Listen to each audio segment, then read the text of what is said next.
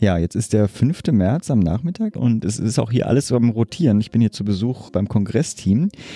Aber es ist viel los aus einem ganz anderen Grund. Was ist denn los, Maren? Wir mussten den Kongress absagen.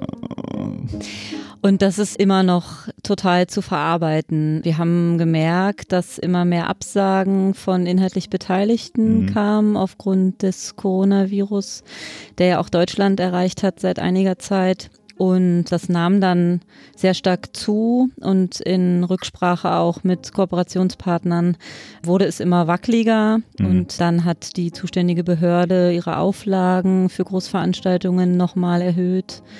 Und dann war klar, die können wir nicht erfüllen und mussten den Kongress dann nach Rücksprache und extrem schweren Herzens absagen und sitzen jetzt hier auf gepackten Koffern. Mhm können aber nicht anreisen. Also jetzt ist nicht die Entspannung angesagt? Gar nicht. Also ich habe das Gefühl, jetzt ist wilder, als wenn der Kongress wäre, tatsächlich, mhm. weil wir jetzt natürlich überlegen, was können wir stattdessen machen. Zumindest Teile dieses tollen Programms irgendwie trotzdem stattfinden zu lassen. Und ein richtiges Trotzdem wird es natürlich nicht geben, sondern es kann natürlich nur eine Alternative sein. Und mhm. da sind wir gerade dran. Und deswegen warst du heute da, um zu gucken, was gäbe es denn da für Ideen. Da sind wir noch ganz Ganz genau. unklar. Und sobald was Konkreteres genau. gibt, kommunizieren wir das. Total. Na, Seid ihr die Ersten, die es hört.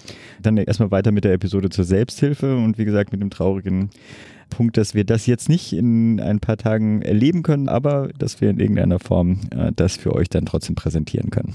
Macht's gut, bleibt uns gewogen. Ciao. Armut und Gesundheit. Der Public Health Podcast.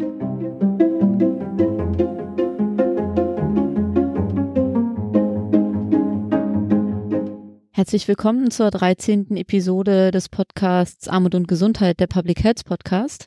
Wieder in neuer Konstellation sitzen wir heute zusammen. Für das Kongressteam ist wieder meine Kollegin Astrid Matten mit dabei. Hallo Astrid. Hallo Maren.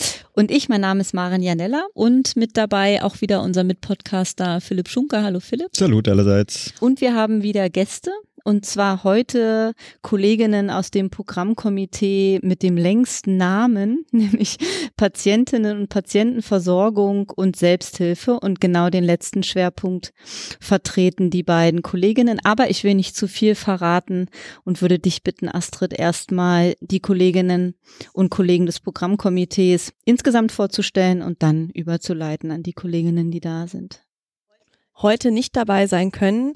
Miriam Blümel und Verena Vogt von der Technischen Universität Berlin, Dr. Anna-Levke Brütt von der Universität Oldenburg, Professor Dr. Marie-Louise Dirks von der Medizinischen Hochschule Hannover, Elisabeth Frischhut vom Deutschen Caritasverband, Petra Rosmanit von Gesundheit Berlin-Brandenburg und Angelika Fahrenburg von Stadtrand Berlin. Heute mit uns hier beim Podcast dabei sind Dr. Jutta Hundertmark-Meiser und Lea Winnig. Frau Hundertmark-Meiser, möchten Sie sich vorstellen? Ja, herzlichen Dank für die Einführung. Ich bin in der Geschäftsleitung der NARCOS. Das ist die nationale Kontaktstelle für Selbsthilfegruppen. Dort seit 2001 schon. Von Beruf bin ich Diplompsychologin und ich habe viele Arbeitsschwerpunkte bei der Narcos, aber für hier ist vielleicht ganz interessant, dass ich schon viele Jahre unsere bundesweite Fachtagung organisiere und vorbereite und außerdem dort auch den Schwerpunkt auf unseren Fach, unserer fachlichen Arbeit habe, wo es darum geht, Überblicksinformationen über die gesamte Selbsthilfe, also bundesweit zusammenzutragen und auch zu publizieren. Schön, schön, dass Sie heute dabei sind. Lea, magst du dich auch einmal vorstellen? Ehemals Kollegin von Gesundheit Berlin-Brandenburg. genau, mein Name ist Lea Winnig. Ich bin jetzt beim Paritätischen Wohlfahrtsverband in Berlin in der Geschäftsstelle Bezirke. Wie ihr ja schon gesagt habt, war ich früher bei Gesundheit Berlin-Brandenburg, bin jetzt seit zwei Jahren fast in der Geschäftsstelle Bezirke.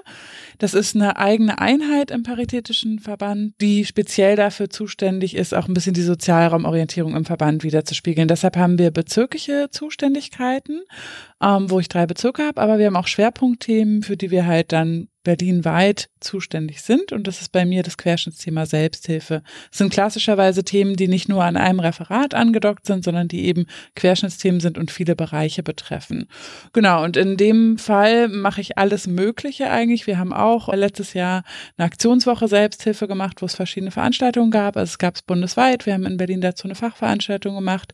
Und ich bin vor allen Dingen bei uns für die Organisation zuständig, also Selbsthilfeorganisation. Du sagst jetzt äh, Bezirksregionen, äh, für welche Region oder für welche Bezirke bist du zuständig? Genau, also ich bin für die Bezirke Charlottenburg-Wilmersdorf, Neukölln und Tempelhof-Schöneberg Ansprechpartnerin.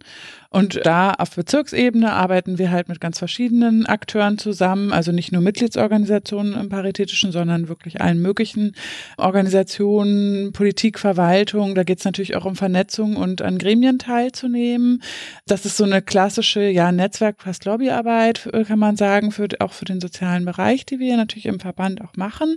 Und wir versuchen, je nachdem, was Schwerpunkte in einem Bezirk sind, auch was zu machen. Selbsthilfe ist natürlich ein Thema, was ich immer mitbringe, weil ich es einfach berlinweit mache, aber es kann von Bezirk zu Bezirk sehr unterschiedlich sein, wo auch die Bedürfnisse sind im Bezirk, was, was da gemacht werden soll oder vorangebracht werden soll, welches Thema, weil auch die Strukturen verschieden sind. Es mhm. wäre in Berlin tatsächlich eigentlich mhm. so, ne, wie es halt woanders in unterschiedlichen Städten manchmal mhm. ist. Absolut, ja. ja. Berlin ist echt divers, das stimmt. Astrid, ich würde dich bitten, wir haben gerade schon kurz gesagt, dass ein Themenfeld ist, was aus drei Schwerpunkt-Unterthemen besteht, die Versorgung Patientinnen und Patienten und das Thema Selbsthilfe. Und schon vorweggenommen beim Kongress Armut und Gesundheit wird das Thema Selbsthilfe nicht so präsent vertreten sein. Deswegen ist es umso schöner, dass zwei Kolleginnen heute da sind, mit denen wir nochmal diskutieren können, warum das gegebenenfalls so ist und was wir daran verändern können, dass sich das zukünftig nochmal ähm, stärker auch im Rahmen des Kongresses abbildet, was das Thema Selbsthilfe betrifft.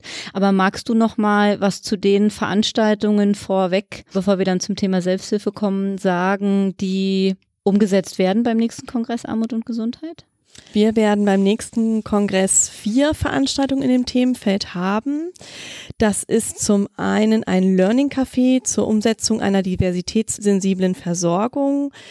Da wird es drei Thementische geben, wo gemeinsam diskutiert wird über die Gestaltung und Usability von einem Instrumentenkatalog beziehungsweise Handlungsleitfaden. Sag mal, was ist Usability? Usability ist das Instrument von den Nutzern quasi intuitiv einsetzbar, selbsterklärend. Mhm. Das was wie Anwendungs wie auch bei Apps freundlich. Genau, mhm. Anwendungs freundlich. Mhm. Für ja, die das Menschen, ist das die, richtige Wort dafür. Für die Menschen, genau. die genau, so das nicht kennen. Genau. Mhm. Ja, prima, danke. Mhm. Dann haben wir noch ein Fachforum zur Gesundheitskompetenz von vulnerablen Bevölkerungsgruppen.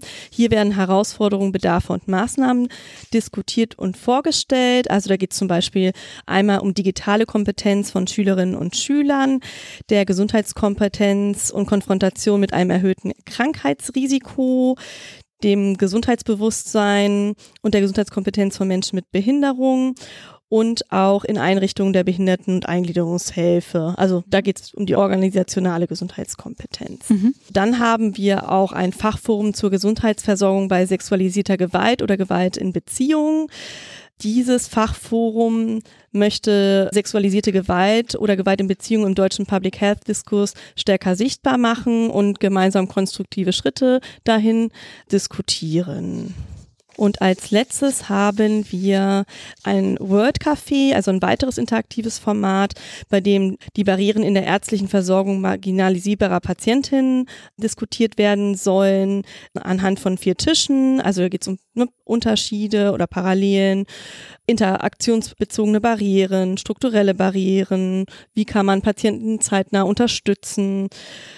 Und die Überwindung von Hürden soll da diskutiert werden alles sehr versorgungs- und Patientinnen, Patientenlastig, hatte ich ja in der Anmoderation schon gesagt. Und das wäre noch meine Frage an unsere Gäste heute, finde ich, wie Sie das einschätzen. Wir haben in den Jahren immer eine ganz unterschiedliche Abstract-Anzahl insgesamt, was dieses Themenfeld anbetrifft, Patientenversorgung, Selbsthilfe aber schon das Thema Selbsthilfe ähm, nicht so stark vertreten, muss man, muss man insgesamt sagen. Was könnten da Gründe für sein? Ich würde mal ganz einfach sagen, es ist ja auch im, im Kongressformat noch ein junges Thema. Ja, ja. Also äh, meiner Erinnerung nach, also ich weiß von Narcos, dass wir irgendwie vor bestimmt sechs, sieben Jahren irgendwie das erste Mal mit vertreten waren. Da ging es um ein so abstraktes Thema wie Autonomie und Selbstbestimmung. Also wie kann man Autonomie äh, bei natürlich auch Patientinnen und Patientinnen stärken? Worauf ist da zu achten? Da ging es irgendwie um Einflussnahmeversuche durch die Industrie, durch die Pharmaindustrie. Also das war ja schon durchaus ein inhaltlich gefülltes Thema. Aber danach hatten wir viele Jahre, wo wir auch gar nicht präsent waren, kamen dann nochmal mit diesem Thema, einfach weil wir auch ein Projekt hatten, äh, nochmal zur Autonomie. Und daraus ist dann irgendwie entstanden, irgendwie in einem Gespräch, dass ich glaube ich mit Raimund Gene geführt habe, der ja auch hier bestens bekannt ist, um die Frage, naja, wie könnte es denn vielleicht gelingen, die Selbsthilfe als ein eine Möglichkeit der Bewältigung von, von chronischen oder von Erkrankungen, Lebensereignissen auch hier in diesem Kongress besser zu etablieren. Und da kam da ja dann der Gedanke auf, na, das wäre toll, man könnte das irgendwie ein bisschen besser bündeln und dann auch im Grunde so eine Strecke dafür haben. Das ist ja dann auch letztlich so geschehen und eingerichtet worden. Und hier ist auch aus Berlin letztes Jahr gab es ja dann auch den Versuch mit diesem mit diesem offenen äh, mhm. Format, in diesem Café, Lounge haben wir das der Lounge, genau. genau, einfach aufmerksam zu machen mhm. auf das Thema. Aber es ist einfach, es ist irgendwie noch nicht so weit. Und wir haben ja im Vorfeld, Lea und ich, darüber gesprochen, dass Selbsthilfe natürlich eben auch nicht so wissenschaftlich ist. Sie kommt zwar vor, wir bei Narcos als bundesweite Anlaufstelle, wir haben sehr viele Anfragen, ich würde mal sagen, bestimmt 15 Prozent der Anfragen an uns sind von Studierenden der Gesundheitswissenschaften, aber eben auch auf der sozialen Arbeit, die Seminare arbeiten, schreiben sollen oder auch Abschlussarbeiten und die dann irgendwann auf uns stoßen und auf unsere Publikationen dann von uns irgendwie auch Informationen Fachinformationen abfragen. Deswegen, wenn man so die Entwicklung sieht, dass ja doch gemeinschaftliche Selbsthilfe immer mehr ankommt in der Bevölkerung, immer mehr Menschen davon wissen, ist unser Ziel jetzt als Narcos natürlich, dass es auch in der Versorgung und vor allem auch bei Ärzten Profis, Kliniken einfach immer mehr ankommt, dass das auch Multiplikatoren für diese Selbsthilfe-Idee werden. Und natürlich, wo fängt man dann an? Natürlich eigentlich schon in Studium und Lehre und in der Ausbildung.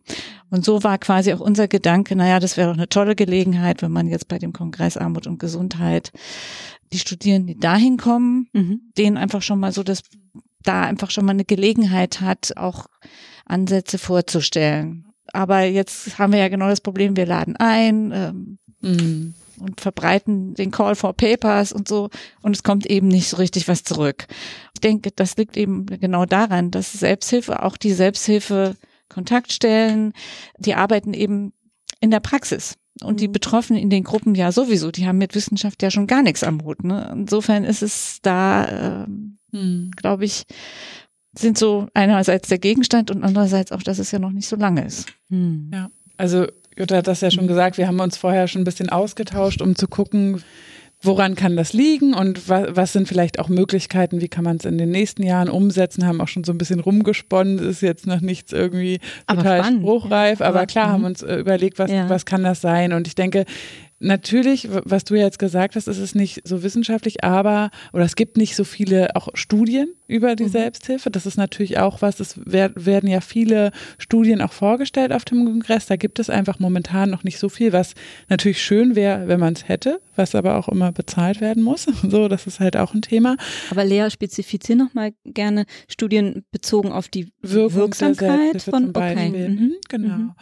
Was aber halt schön wäre, wäre natürlich, dass man Selbsthilfe stärker auch in Hochschulen, Ausbildungsberufen und so weiter bekannt macht, weil es einfach eine Schnittmenge ist. Das sind zukünftige Multiplikatoren, die darauf hinweisen können, ähm, Patienten informieren können. Das gibt es auch so und was oft sehr hilfreich ist. Deswegen gucken wir auch in Berlin gerade so ein bisschen, wie können wir vielleicht anders auch mit Hochschulen zusammenarbeiten, auch gemeinsam mit den die Selbsthilfe-Kontaktstellen machen da schon manchmal Sachen, aber man muss eben auch nicht nur die Hochschulen aufschließen, man muss auch Menschen finden, und das hat Jutta eigentlich schon gesagt, die das auch vorstellen können, weil es ist einfach die Selbsthilfe ist hauptsächlich ehrenamtlich so. Die Leute haben wirklich aus einer eigenen Betroffenheit, sind die aktiv, haben auch viel zu tun so und müssen dann natürlich noch die Kapazitäten finden, das noch irgendwo anders vorzustellen.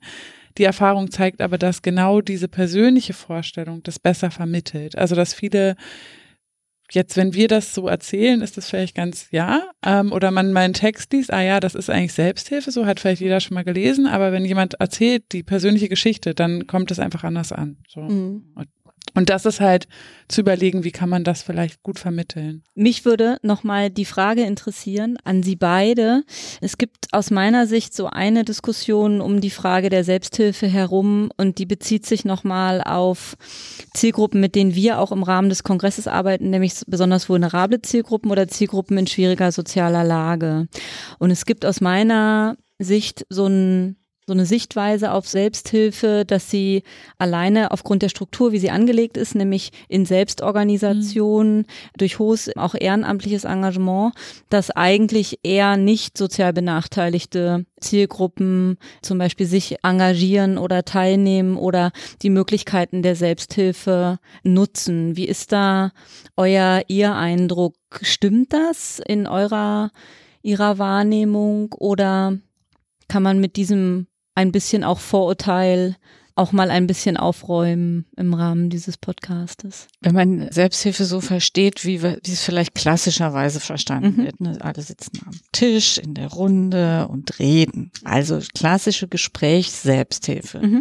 dann ist die Sprache das Instrument mhm. und die kann eine Barriere sein und ist natürlich dann irgendwie auch nicht so passend und natürlich muss ich auch erstmal mich vielleicht so weit mit mir auseinandersetzen, um eine Schwelle zu überschreiten, um zu wissen, aha, ich würde jetzt mal vielleicht mit mhm. anderen reden wollen mhm. über das, was mich betrifft. Und das, mhm. wenn es jetzt, weiß ich nicht, um fremde Kulturen irgendwie geht, dann ist das ja eine, eine Riesenbarriere, die sich da schon auftut, weil einfach ein anderes Selbstverständnis auch von Erkrankungen meistens da ist, wo, wo es dann einfach an der Stelle schon hakt. Aber was ich eigentlich ganz spannend finde, ist mit einem weiteren Verständnis von Selbsthilfe, also mehr bezogen äh, auch auf Aktionen und Initiativen, gibt es ja schon ganz viel, auch in Berlin ganz viel, auch was wir in der sozialen Selbsthilfe vielleicht eher als solche bezeichnen würden. Was würden Sie als soziale Selbsthilfe bezeichnen? Ich denke halt, also das war ja die Frage mhm. und du hast ja gerade erzählt, okay, Sprache ist natürlich der klassische Gesprächskreis, aber es gibt eben auch andere mhm. Selbsthilfegruppen, die mhm. zum Beispiel viel auch mit Bewegung arbeiten, mhm. was ja auch, wenn es jetzt um psychische Themen geht, zum Beispiel auch wichtig ist. Also es gibt verschiedenste ja, Möglichkeiten, auch eine Selbsthilfe zu gestalten. Was eher dann die Schwierigkeit ist, weil Jutta hat jetzt erwähnt, soziale Selbsthilfe, das sind halt dann viele Themen, die nicht in diesem klassischen Katalog der Krankenkassen auftauchen, dass sie halt da gefördert werden. Also das ist halt die Kehrseite dann da. Es gibt diese Gruppen, aber die haben natürlich eher Schwierigkeiten, dann vielleicht gefördert zu werden. Das, das sind ja auch für Selbsthilfegruppen keine großen Mittel, aber halt zumindest da jetzt irgendwie vielleicht mal einen Tee oder was weiß ich nicht oder mal einen Ausflug machen zu können. Das sind ja auch gemeinsame Unternehmungen, die die machen. Gerade im Bereich Migrationserfahrung ist es halt zum Beispiel ein Thema, dass äh, Selbsthilfe auch ein klassisch deutsches Konstrukt ist, so wie mhm. wir es verstehen. Und dass es Gruppen gibt, die eigentlich schon Selbsthilfe betreiben, die aber, also vielleicht nicht gleich so anerkannt werden, dass es Selbsthilfe, weil es anders aufgebaut, anders strukturiert ist oder auch zunächst vielleicht zu, erstmal das nicht für das Verständnis da ist, was ist denn damit eigentlich gemeint und wir machen das vielleicht schon, aber wir nennen das gar nicht so. Ne? Also deshalb ist es schon auch da nochmal, es hat nicht nur, du hattest es ja jetzt angesprochen, also besonders vulnerable Gruppen, es hat ja aber auch mit verschiedenen Verständnissen, Kulturen, mit allen möglichen Themen zu tun. Und ich denke, da kann man verschieden rangehen. Zum, also zum einen, dass, dass man auch einfach guckt, kann man das Verständnis von Selbsthilfe einfach ein bisschen breiter fassen und eröffnen. Und da muss man natürlich auch immer wieder schauen, wenn es um die Förderung geht. Kassen sind da halt beschränkt. Was gibt es noch für Mittel? Wir versuchen immer wieder auch den Senat dazu zu bringen, vielleicht gerade im Bereich soziale Selbsthilfe auch zu schauen, können die das nicht mitfördern, so, ne? Also das ist natürlich dann auch wieder ein Thema. Was wäre denn so ein klassisches Beispiel für soziale Selbsthilfe? Äh, zum Beispiel Alleinerziehende. Mhm. Also ich meine, das, das, kennen wir alle, ja. Das mhm. ist ja heute eigentlich gibt es ganz viele Hilfemöglichkeiten auch für Alleinerziehende, wo andere Alleinerziehende irgendwelche Gruppen auch auf Facebook und sonst wo aufmachen und wo ich dann mich hinwenden kann, wo ich mich einbringen kann. Da würden diese Alleinerziehenden, und es gibt natürlich auch eine entsprechende Organisation auf Bundesebene, aber viele andere Alleinerziehende auch in Berlin, die würden sich wahrscheinlich nicht als Selbsthilfe verstehen. Ne? Das meine ich jetzt so. Mhm. Ähm, oder auch Verwitwete. Oder wir haben irgendwie die Großeltern, die andere Großeltern suchen, weil ihre eigenen Kinder ihr in, die Enkel vorenthalten. Mhm. So sowas, ne? Oder natürlich auch die Geschiedenen. Also alles, was im Bereich auch Familienselbsthilfe irgendwie läuft. Das, das wären so, so klassische ja. Themen. Thema ich hatte gerade jetzt fällt mir gerade noch. Ja, Entschuldigung, das, ja, ja, natürlich. das fällt mir noch ein, so weil das, also mir gerade auch wieder berichtet wurde, dass in Berlin auch oft ein Thema ist, Leute, die ja, für einen Job ja. oder so auch hierher ziehen zum Beispiel, dann aber halt gar nicht so den Anschluss. Also das, was da alles noch so mit passiert mhm. und halt so ein Thema ist dann auch. Ich finde es so spannend, weil ich meine, Lea, du hast, wie gesagt, einige Zeit bei Gesundheit Berlin Brandenburg gearbeitet und daher auch im Kooperationsverbund gesundheitliche Chancengleichheit mhm. und genau zum Beispiel die Kriterien, die der Kooperationsverbund an guter Arbeit mhm. im, im Bereich der, der Arbeit mit und bei sozial benachteiligten Zielgruppen angelegt hat oder festgelegt hat als Qualitätskriterien, sind eigentlich total anschlussfähig an das, wie ich auch Selbsthilfe begreife eigentlich. Also so die Themen Empowerment, mhm. Partizipation.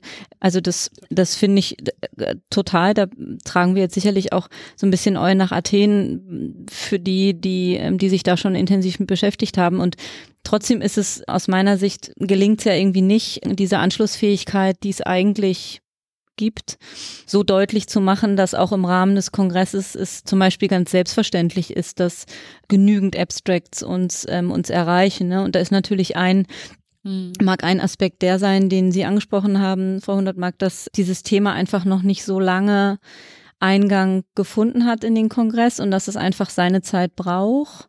Auf der anderen Seite auch diese Frage Ehrenamt. Was sind das für Akteure, die diese Themen auch vertreten könnten auf dem Kongress und können die sich eine dreitägige Veranstaltung ans Bein binden?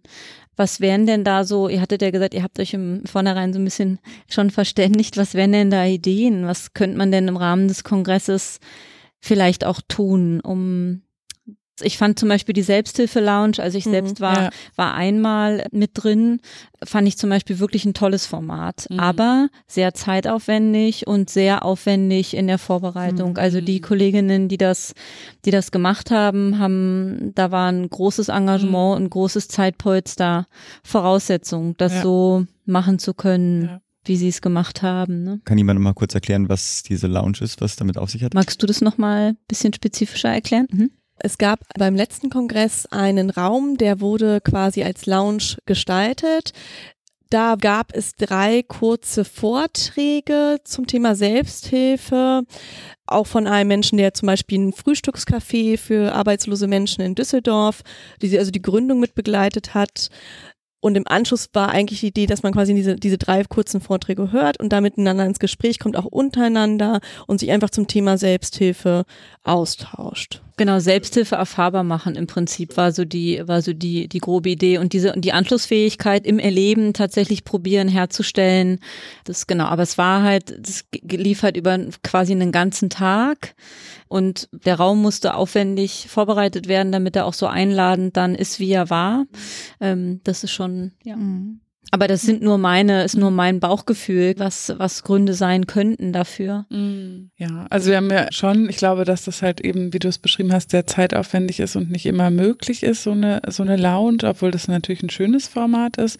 Wir hatten zum einen halt überlegt, es gibt auch diverse Filme und Videomaterialien und Lieder über mhm. Selbsthilfe und was weiß ich mhm. nicht, ob man sowas einfach nicht irgendwo schon mal mit einbinden kann. Es ist nur eine Kleinigkeit, aber es wäre halt schon was, wo nicht jemand extra auch für kommen muss. Das andere ist halt die Frage, Frage, mit welchem Ziel? Und da haben wir ja diskutiert, das hatten wir am Anfang jetzt schon gesagt, es wäre schön, wenn wir vielleicht die Selbsthilfe auch mehr in die Ausbildung bekommen, in die Hochschulen und so. Ich weiß, dass ja auch ganze Studiengruppen sich anmelden mhm. für den Kongress mhm. teilweise. Also da könnte man ja auch mal überlegen, okay, mit welchem Ziel wollen wir es da vorstellen und könnte man das auch mal als Fokus machen? Weil es ist ja auch immer die Frage, wer kommt denn eigentlich zu dem Kongress? Und das sind ja schon viel Fachpublikum und Wissenschaftler ne, und Studenten. So wenn ich es mal sage. Und jetzt nicht ja, alle möglichen Berliner, die eigentlich damit sonst gar nichts zu mhm. tun haben, zum Beispiel, die jetzt sich sagen, auch heute gehe ich mal auf den Kongress, mhm. Bei denen wir dann jetzt sagen könnten, ah ja, hier und vielleicht interessiert ihr euch für mhm. Selbsthilfe. Deswegen mhm. muss der Fokus ja vielleicht schon auch eher sein, zu gucken, wie könnt ihr das, also wie können wir bei dem Publikum, was da ist, erreichen, dass sie es vielleicht in ihrer Arbeit oder in ihrer späteren Arbeit dieses Konzept auch weiter bekannt machen und nutzen. So. Gibt es denn, Lea, gibt es denn das Konzept der Selbsthilfe? Wahrscheinlich auch nicht. Ne? Wahrscheinlich ist das ja auch sehr divers in dem, weil sie hatten am Anfang von vor 100 Mark so von, von Klasse, also sich mhm. einführend das so ein bisschen ähm, provokanter formuliert habe, ähm, ja, zu Recht ja auch gesagt, das ist so die, die klassische Vorstellung von, von Selbsthilfe. Ne? Mhm. Ich bin irgendwie Kind eines alkoholkranken Elternteils und krieg mit zu diesem Thema, gibt es eine Gruppe, gehe dahin und kann analog zu dem, was die anonymen Alkoholiker zum Beispiel haben, das angepasst auf Angehörige nach einem bestimmten Schritteprogramm in den Austausch kommen und habe ein Stück weit eine Anleitung an den Stellen, an denen es notwendig ist und an anderen Stellen nicht. Mhm. Ich glaube, das ist tatsächlich so eine, eine eine gängige Meinung oder so ein gängiges Bild, was man von Selbsthilfe oft hat und das erstmal, sich davon erstmal zu lösen und das übertragen zu bekommen in eine, in eine Anschlussfähigkeit, die ja, die ja total da ist und die sich davon loslöst auch. Ja, also ich würde mal sagen, das Bild, was Sie da gezeichnet haben, das, da ist man schon mittelmäßig fortgeschritten, wenn man ein solches mhm. Bild hat und schon weiß, dass es natürlich bestimmte Gruppen gibt, die sich auch bestimmte Regeln geben. Mhm. Die haben Sie jetzt ja eben äh, angesprochen, äh, anlehnend an dem, was man über die anonymen Alkoholiker weiß. Letztlich ist es natürlich immer so, dass alle Selbsthilfezusammenschlüsse sich ihre Ziele und ihre Arbeitsweise selbst stecken. Das, das, das Selbst, die Selbstbestimmung steht da absolut im Vordergrund. Und was aber für uns eigentlich das Zentrale ist und was aber andererseits auch so schwierig ist, zu kommunizieren und zu vermitteln, dass Selbsthilfe wahnsinnig breit aufgestellt ist heutzutage in Deutschland. Es gibt kein anderes Land, außer vielleicht noch in Amerika, aber auf jeden Fall in Europa, haben wir da den absoluten Spitzen Spitzenplatz. Wir gehen von etwa 100.000 Selbsthilfegruppen aus und ich nenne mhm. sie jetzt mal Gruppen, aber mhm. ganz viele davon sind mhm. gar nicht die Gruppen, die sich im Kreis treffen, regelmäßig alle vier Wochen, mhm. Sondern da, da, da findet ja jetzt auch ein Generationenwechsel statt. Junge Menschen, ganz viele junge Menschen, die wie viel selbstverständlicher auch andere suchen und dann weiß ich nicht, Selbsthilfe in Aktion machen. Mhm. Lea hat es ja eben auch schon angesprochen. Da wird dann irgendwie so eine kleine Verhaltenstherapie in der Gruppe gemacht, in dem Sinne, dass ich dann eben bestimmte Hürden nehmen muss, wie zum Beispiel eben mit dem Fahrstuhl alleine ähm, mhm. irgendwo im Hochhaus hochzufahren, auch wenn ich eigentlich sonst wahnsinnige Platzangst habe. Mhm. Also bei so einer Gruppe zum mhm. Beispiel. Und dann mhm. wird da einfach ein richtiges Trainingsprogramm aufgestellt, aber alles selbst organisiert. Mhm. Und ich finde es total beeindruckend und letztlich äh, geht es ja darum, genau das, was äh, Sie vorhin auch schon mal gesagt haben, diese Verknüpfung. Also was mhm. hat denn dieses, was, was kann mir das helfen, wenn ich mich mit den anderen zusammentue?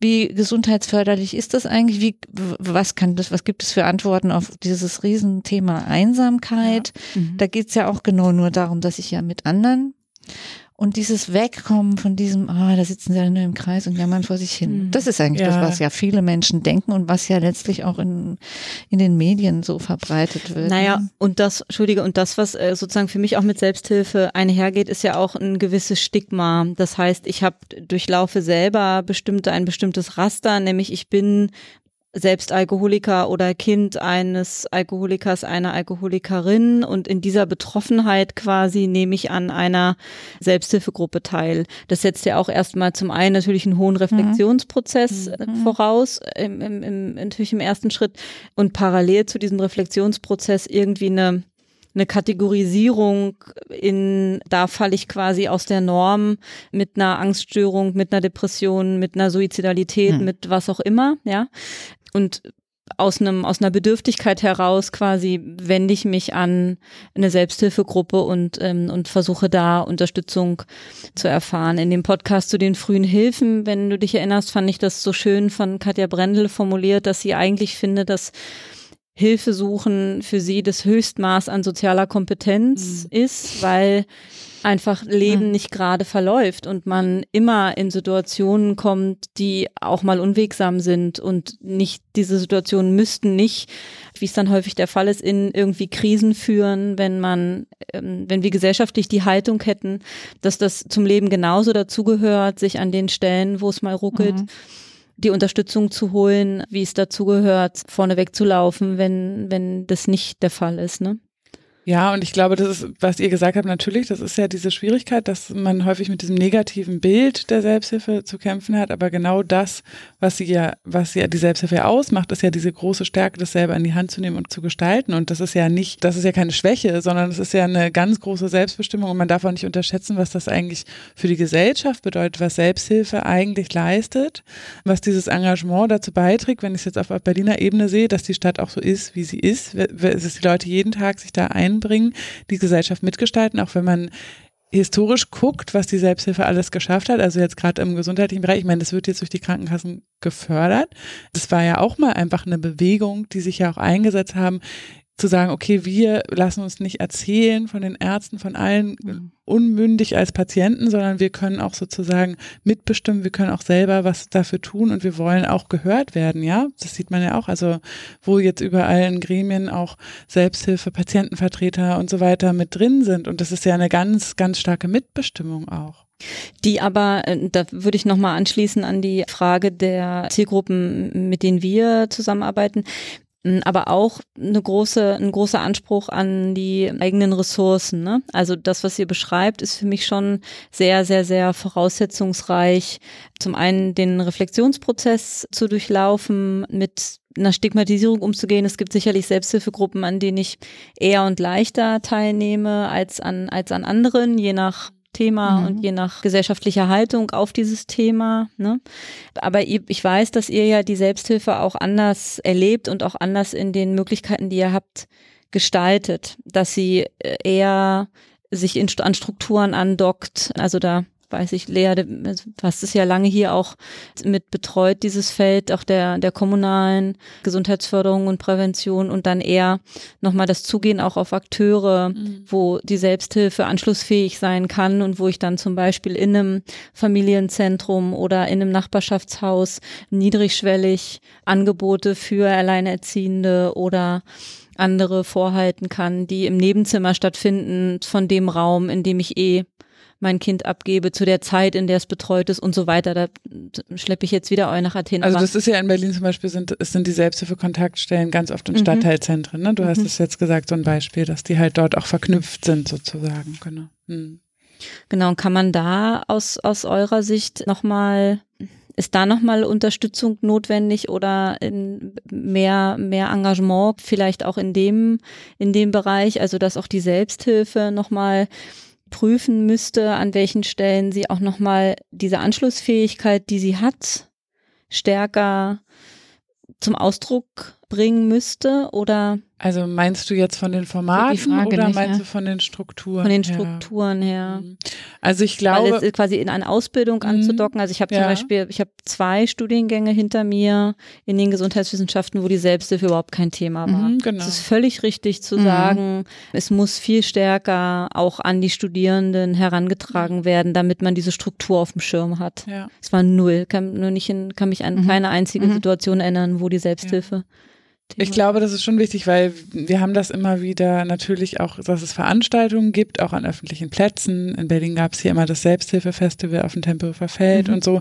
Oder ja, also Stände, Aktionstage. Jetzt im letzten Jahr war am Potsdamer Platz der Lauf und Markt für psychische Gesundheit und ähm, Mhm. das machen wir ja auch. Also ich glaube, da reicht man auch nicht alle Leute. Und das ist natürlich, also nicht jeder bleibt dann da jetzt stehen. Also in dem Fall war es schon, ne, da gab es auch Musik und hm und so. Also das ist ja auch ein Format, was es auch gibt. Aber ich glaube schon, wie du ja gesagt hast, in vielen Situationen ist man ja vielleicht trotzdem auch schon beim Arzt oder redet mit jemand aus einem anderen Wirkungskreis, der einen darauf hinweisen kann. Deshalb finde ich es wichtig, dass man diese äh, Strukturen halt stärkt, dass die auf die Selbsthilfe auch hinweisen, weil das schon auch mit persönlichen Bezügen Mhm. zu tun hat. Und ich glaube, gerade diese Stigmatisierung, das hält vielleicht auch Leute davon ab, jetzt bei so einem Stand stehen zu bleiben und zu sagen, ah ja, ich interessiere mich jetzt hier für die Selbsthilfegruppe. Ich frag für Freund. Ja. ja, ja, genau. Also das, deswegen, das, ich glaube, beides muss man versuchen, mhm. aber man muss also gerade diesen Weg sozusagen auch vielleicht die ähm, Ausbildungswege äh, nochmal, und das ist ja nicht nur Uni, das ist ja, äh, mhm. ja, ja. Physiotherapeuten mit einbeziehen, ja. Ergotherapeuten, was Krankenpflege war alles, auch nie Thema. Genau. Ja. Dass man das schon nochmal stärker, weil man da dann auch nochmal einen direkten Bezug hat und das auch anders ansprechen kann. Mhm. Ja, dazu ist aber schon zu sagen, dass da einige Bewegungen äh, im bundesweit äh, genau. zu beobachten ist, dass es viele Selbsthilfekontaktstellen gibt, mhm. die, also sag mal, erst vielleicht nochmal so, es gibt äh, über 300 örtliche Selbsthilfekontaktstellen bundesweit, mhm. die ja jeweils Anlaufstellen sind für alle Themen und Problemlagen, also und zwar äh, kostenfrei, niedrigschwellig. Ich kann da hingehen, ich kann mich informieren, ich kann fragen, ob es mhm. eine Gruppe zu meinem Thema gibt und wenn es keine Gruppe gibt, dann kriege ich da Unterstützung auch eine eigene Gruppe mhm. oder Initiative oder was auch immer das dann werden soll, aufzubauen. Es gibt dort Räume und diese die Kontaktstellenmitarbeiter sind in der Regel nicht Betroffene, sondern das sind mhm. dann eben genau die, die wir nun als Multiplikatoren dann auch mhm. gerne haben wollen, eben die Sozialarbeiter oder auch Psychologen oder auch Gesundheitswissenschaftler, die natürlich eine ganz zentrale Rolle in diesem kommunalen Geflecht dann spielen und immer mehr auch mit den örtlichen Kliniken zusammenarbeiten, mhm.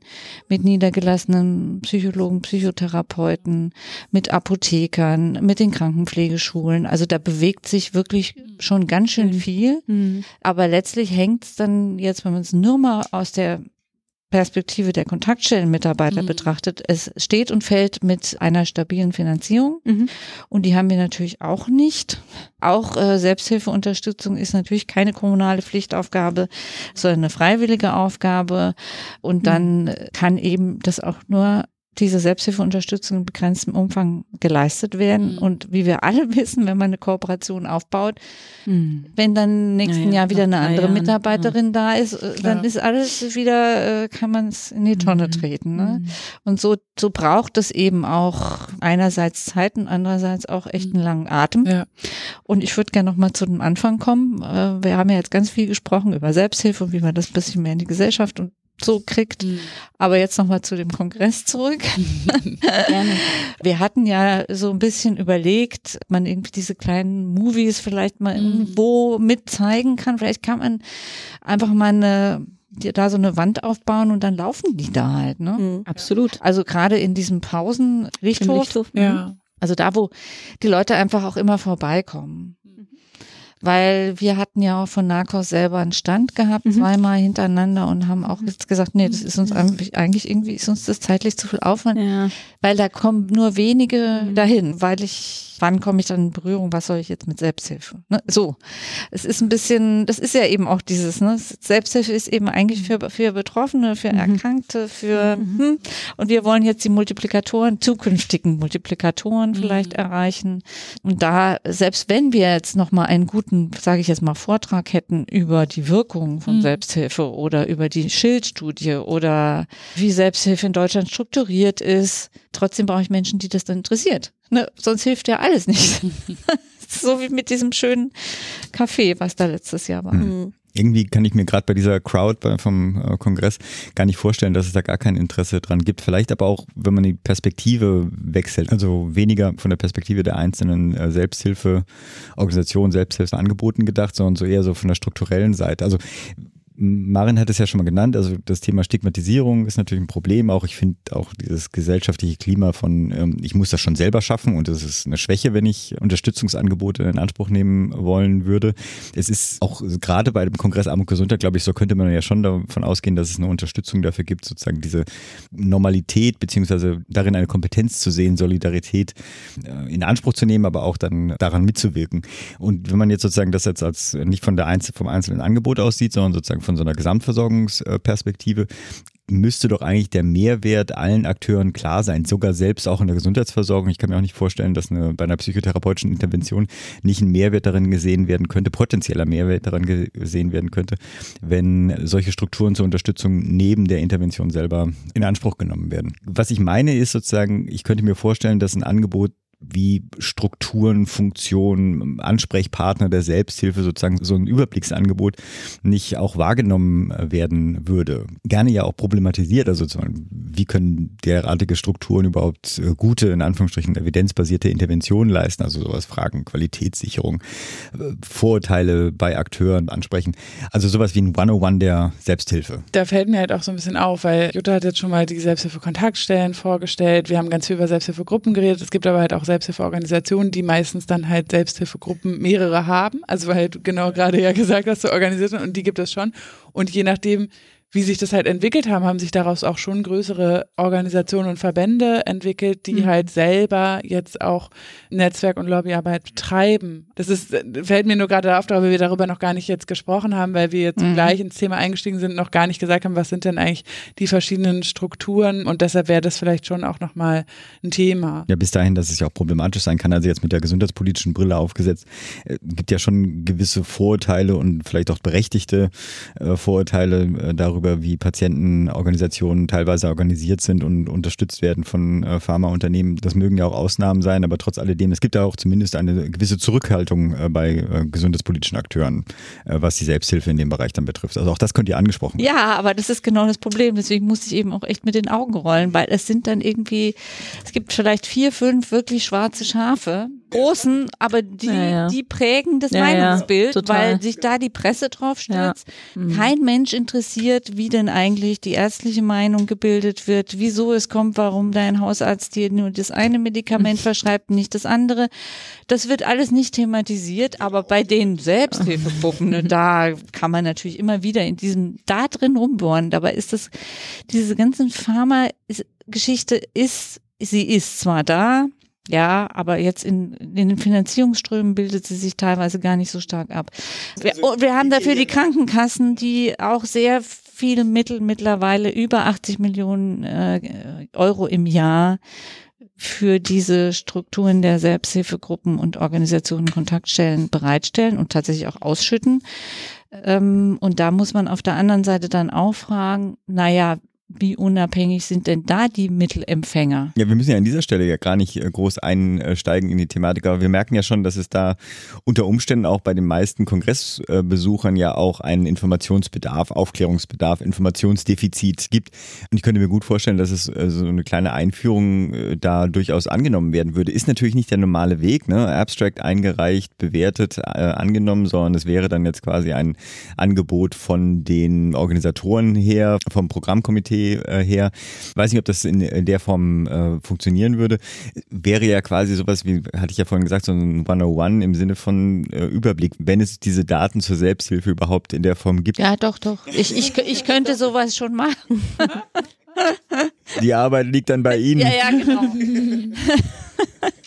Das wäre, also ich finde das auch super. Ich glaube auch, dass nochmal genau diese Frage auch im Rahmen einer Veranstaltung auf dem Kongress zum Thema zu machen, nämlich wer sind wir, was für Angebote halten wir, halten wir vor ähm, und wie anschlussfähig sind wir in die Strukturen hinein, die es schon gibt und wie können wir da als starker Partner auch wahrgenommen werden. Finde ich, äh, finde ich super. Also, und glaube ich, würde tatsächlich sehr helfen und dann im Anschluss daran oder parallel dazu Selbsthilfe erlebbar machen durch zum Beispiel so Filmvorführungen oder so eine Selbsthilfe-Lounge oder so, wo neben diesem Inputs, die glaube ich echt auch nochmal notwendig sind, auch wirklich gerne in einem eher interaktiveren Format, wo man, wo man gut in Austausch kommen kann auch und jetzt nicht so das nicht nur referiert bekommt, sondern genau diese Rückfragen, wie Philipp sie stellt, wie ich sie auch hätte, nochmal klären kann. Und das wäre super, würde sehr helfen, glaube ich.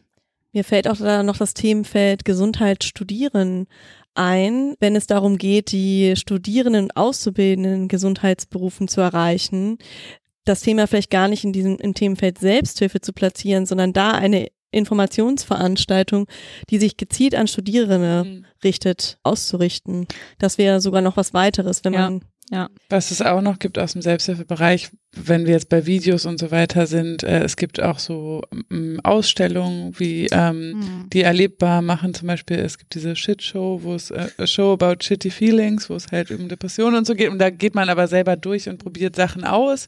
Mhm. Sowas kann man ja einfach mal, um das Thema irgendwo zu, also ne, kann man auch mal überlegen. Da gibt's ja auch nochmal Sachen, die man vielleicht einfach Hm. wohin stellen kann, wenn Platz ist und die man ausprobieren kann. So wo niemand jetzt die ganze Zeit da stehen muss oder so. Ich hätte noch mal eine inhaltliche Frage. Na, aber.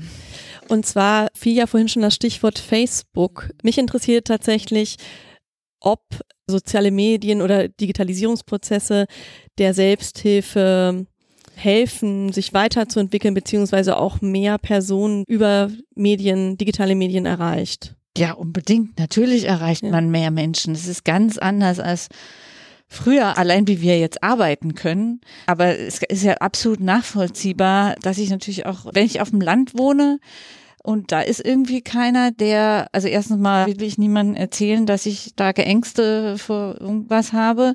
Und dann gibt's ja auch vielleicht sowieso auch niemand anderen.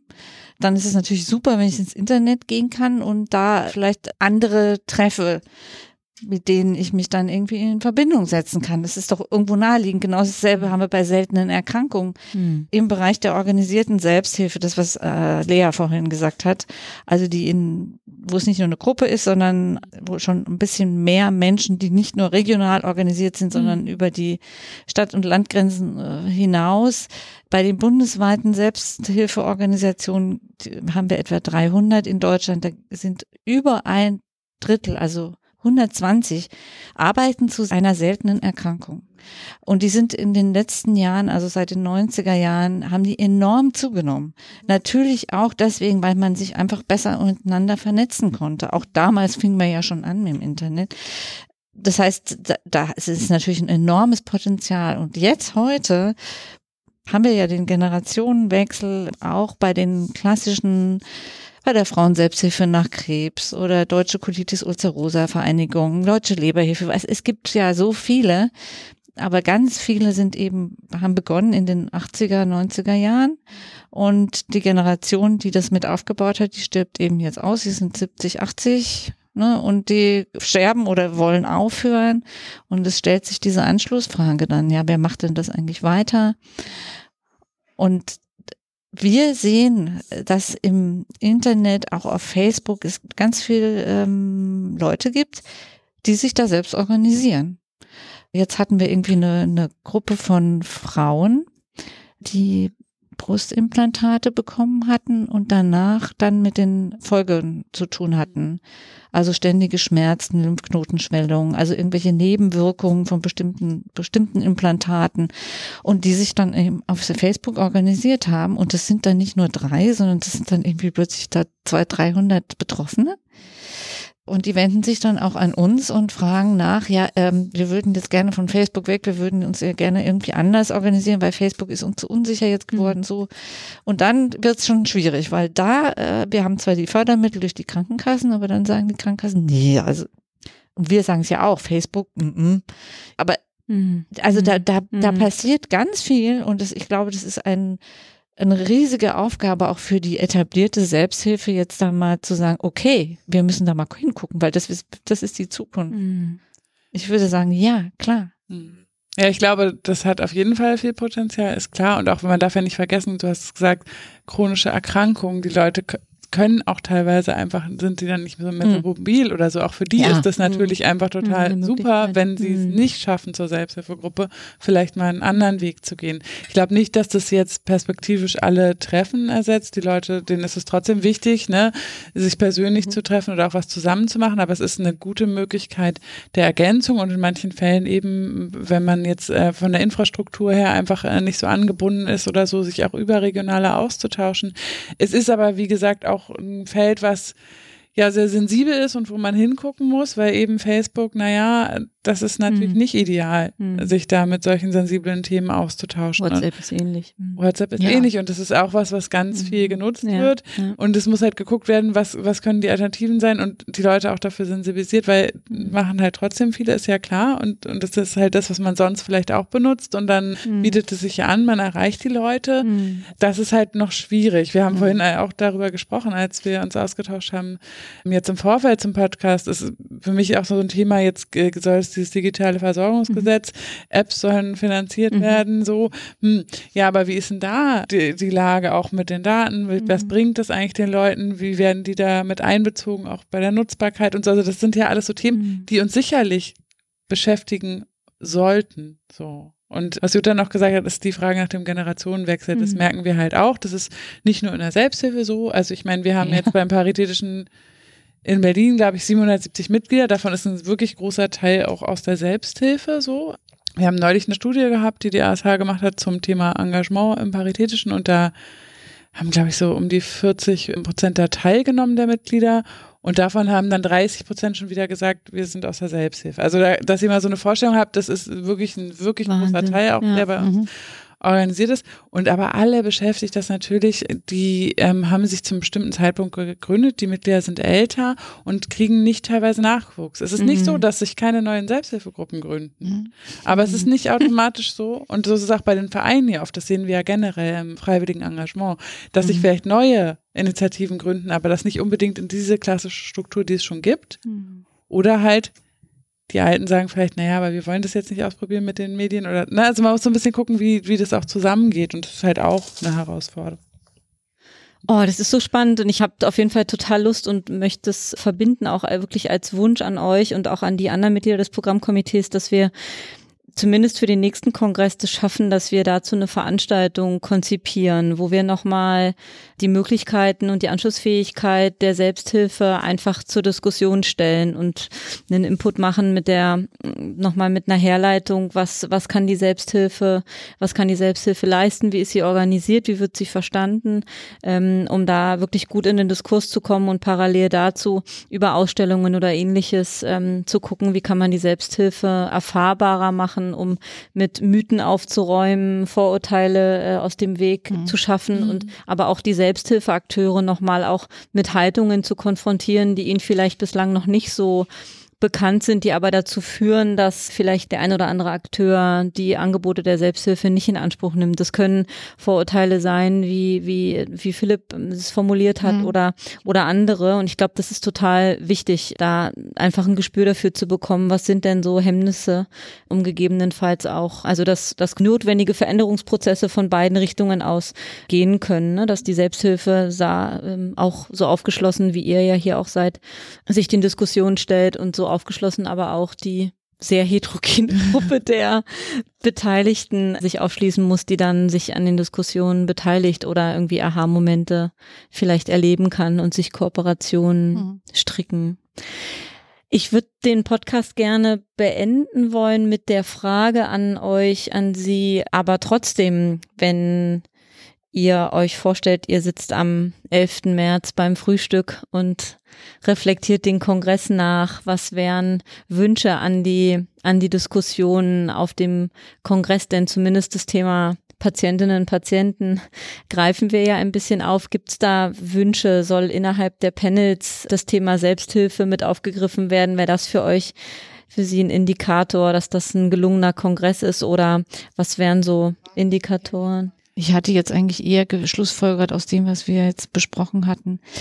So für mich, dass ich denke, dass es eher, das ist jetzt, gibt es wahrscheinlich da nicht ein Symposium. Also irgendwie was, wo man das auch bündeln kann. Das Selbsthilfethema, so wie wir es gerade besprochen haben, also irgendwie nochmal so ein einzelner Workshop oder so, das bringt nichts. Also wenn, muss das auch irgendwie erkennbar sein, aha, das ist jetzt hier die Selbsthilfestrecke, das sind jetzt die zwei Stunden, die nehme ich mir jetzt mal und da versuchen wir dann das, was Sie jetzt gerade eben beschrieben haben, unterzubringen. Und das muss irgendwie vielleicht auch dann nochmal ein bisschen, es darf nicht so unter eins unter vielen sein, sondern muss man mal überlegen, ob man da, wie man das herstellen kann. Weiß ich nicht. Das wäre ja dann wahrscheinlich für 2021. Ja, ja, ja, nicht für jetzt. Genau. Nee. Eine Option für diesen Kongress könnte ja auch sein, dass man als Kongressteam nochmal das ein oder andere Thema herausgreift und dann die Panelisten darauf hinweist, hier, ihr habt ein Thema, wo eigentlich auch die Selbsthilfe ganz gut reinpassen könnte. Überlegt mal, ob ihr das nicht irgendwie in die Diskussion mit einbringen könnt. Ja, also ich denke, na klar, wenn wir jetzt anschauen, was in unserem Themenfeld, wo ja Selbsthilfe jetzt auch eingeordnet ist, Versorgung, äh, Selbsthilfe und Patientinnen und Patienten, da könnte man natürlich schon gucken, gerade in der Versorgung sollte das halt Mhm. angesprochen werden. Hm. Also hier Gesundheitsversorgung bei sexualisierter Gewalt und oder Gewalt in Beziehung, ja,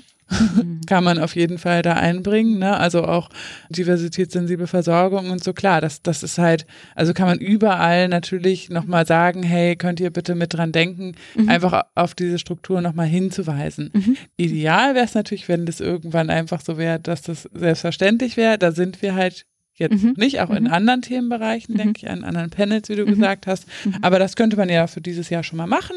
Wir können gucken, ob wir vielleicht eine Ausstellung hinbekommen oder auch so ein Film, dass ich meine, das sollte sich ja Mhm. mindestens äh, machen lassen, dass wir euch das zur Verfügung stellen und dass man den irgendwo zeigen kann. Mhm. Also Unbedingt, ja. Dann möchte ich für heute Danke sagen und auch für die Unterstützung übers ganze Jahr hinweg. Denn ähm, das ist ein sehr breit aufgestelltes Programmkomitee und ich habe das Gefühl, da brauchst noch mal stärker auch die Fürsprecher für die einzelnen Bereiche, dass kein Bereich in, innerhalb der Diskussion irgendwie untergeht. Wir sind dann zwar darauf angewiesen, wenn die Abstracts uns erreichen, dass natürlich auch zu den jeweiligen Themen, die wir uns vorher überlegen, was dabei war. Das war jetzt aus den genannten Gründen für 2020 nicht der Fall. Aber ich finde, wir haben eine schöne Marschrichtung entwickelt, wie das für 21 im Idealfall aussehen könnte.